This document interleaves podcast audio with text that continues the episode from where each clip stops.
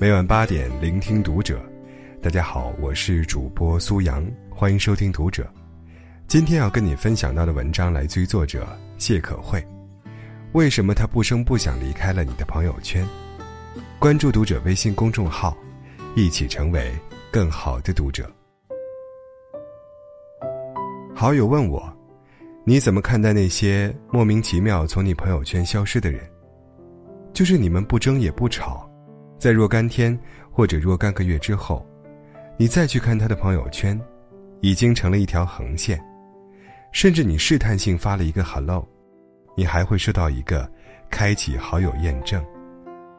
好友似乎沮丧，他说：“有时能够维系关系的时间也没有那么多，我也并非故意不理不睬，只是我又何以有那么多时间来照顾其他人呢？”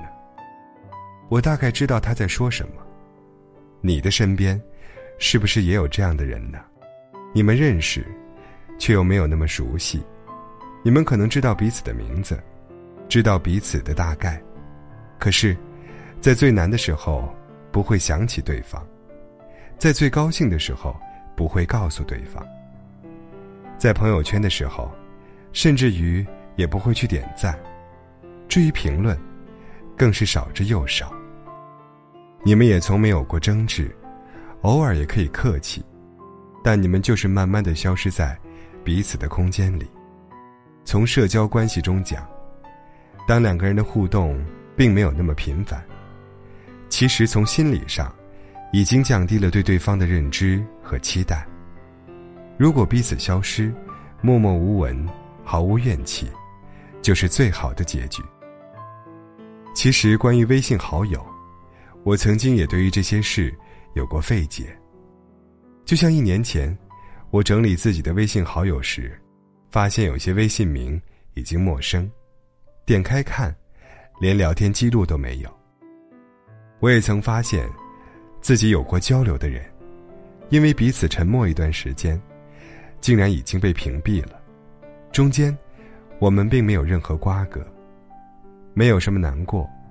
但我和老陈说的时候，他很理性的问我：“如果你看一个综艺节目厌倦了，你会怎么办？是不是会不再看了？如果你不再喜欢一个作家，你会怎么办？是不是不会再买他的作品了？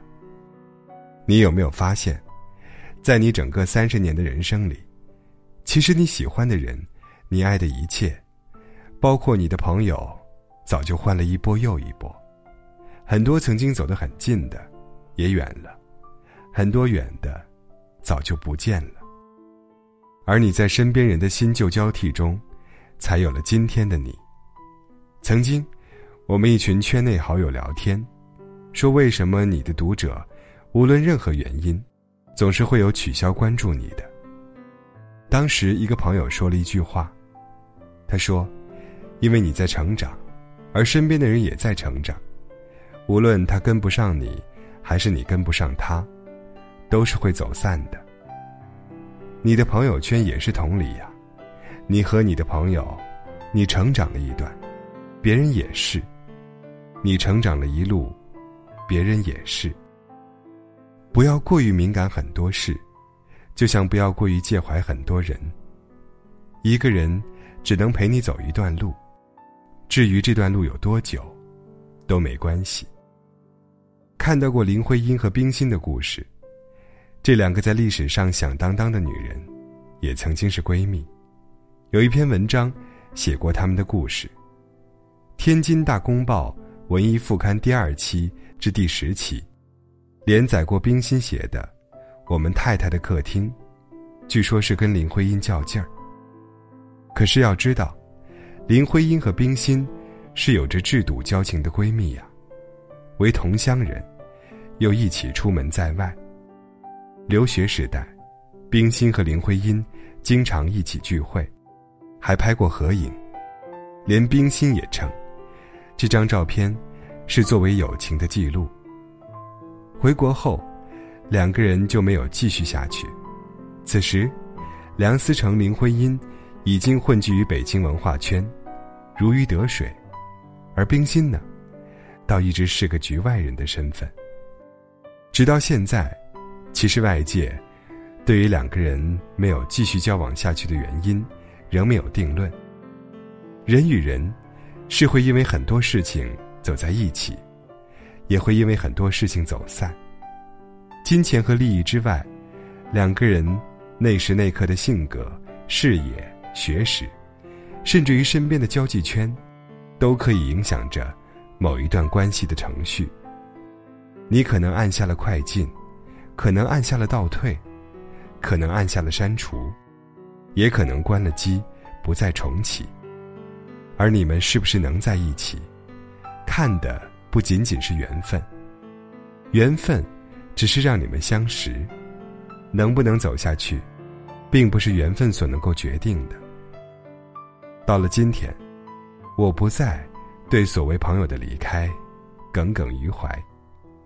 有一句话，大意是：所谓成长，你终于能够接受一个人的忽冷忽热，也坦然一个人的忽远忽近，然后一个人倔强的走下去。